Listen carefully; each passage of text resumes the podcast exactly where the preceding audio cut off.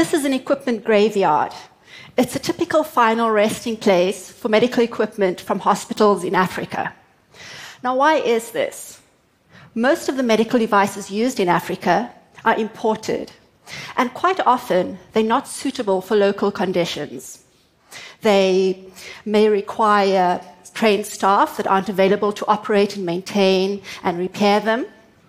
They may not be able to withstand high temperatures and humidity, and they usually require a constant and reliable supply of electricity. An example of a medical device that may have ended up in an equipment graveyard at some point is an ultrasound monitor to track the heart rate of unborn babies. This is the standard of care in rich countries. In low resource settings, the standard of care is often a midwife listening to the baby's heart rate through a horn. Now, this approach has been around for more than a century. It's very much dependent on the skill and the experience of the midwife. Two young inventors from Uganda visited an antenatal clinic at a local hospital a few years ago when they were students in information technology. They noticed that quite often the midwife was not able to hear any heart rate when listening, trying to listen to it through this horn. So they invented their own fetal heart rate monitor. They adapted the horn and connected it to a smartphone. An app on the smartphone records the heart rate, analyzes it, and provides the midwife with a range of information on the status of the baby. These inventors are called Aaron Tushabe and Joshua Okello. Another inventor, Tendekayi Katsiga, was working for an NGO in Botswana that manufactured hearing aids.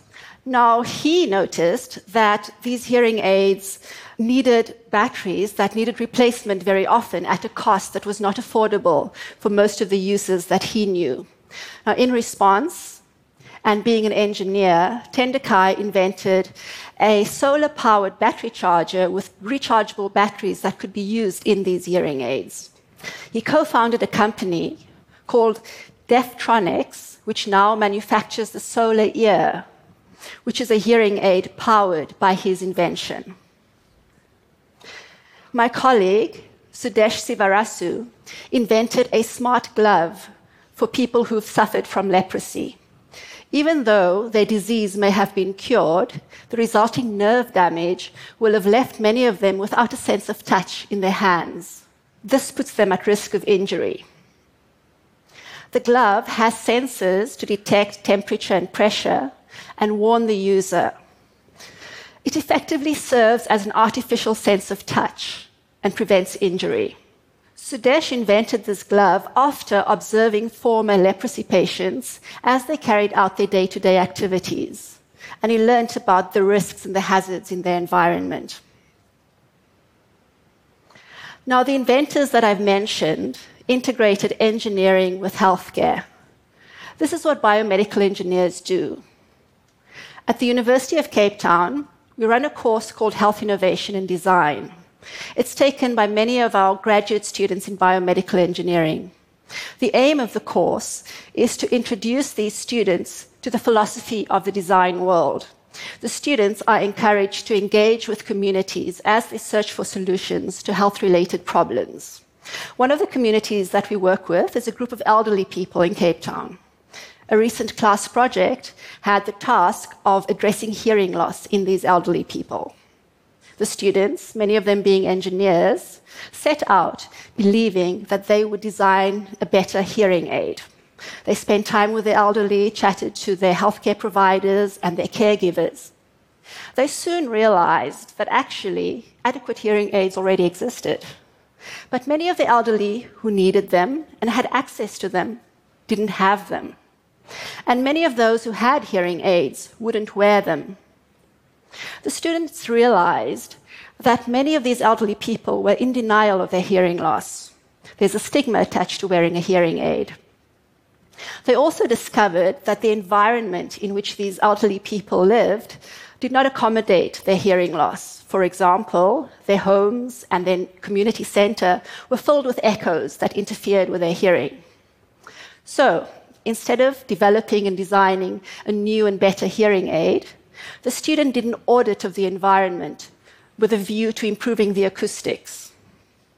They also devised a campaign to raise awareness of hearing loss and to counter the stigma attached to wearing a hearing aid.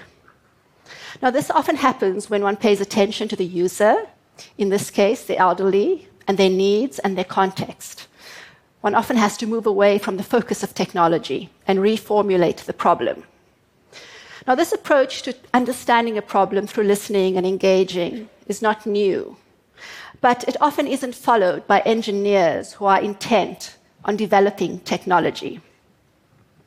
One of our students has a background in software engineering. He had often created products for clients that the client ultimately did not like.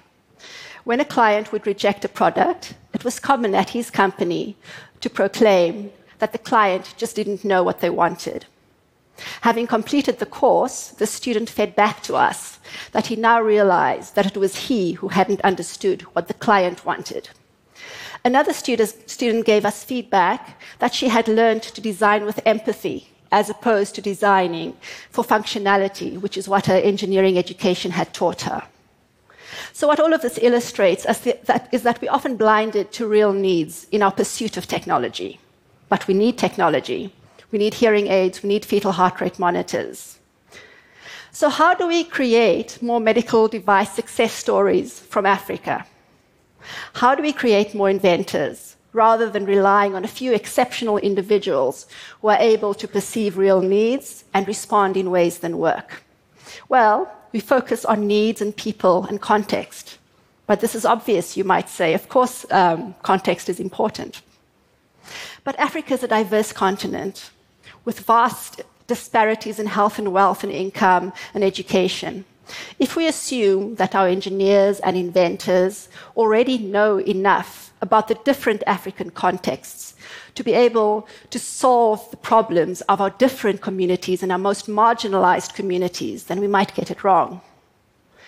But then, if we on the African continent don't necessarily know enough about it, then perhaps anybody with the right level of skill and commitment could fly in, spend some time listening and engaging, and fly out knowing enough to invent for Africa.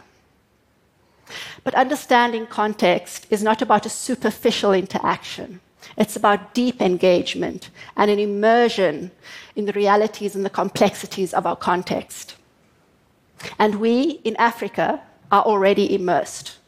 We already have a strong and rich base of knowledge from which to start finding solutions to our own problems. So let's not rely too much on others when we live on a continent that is filled with untapped talent. Thank you.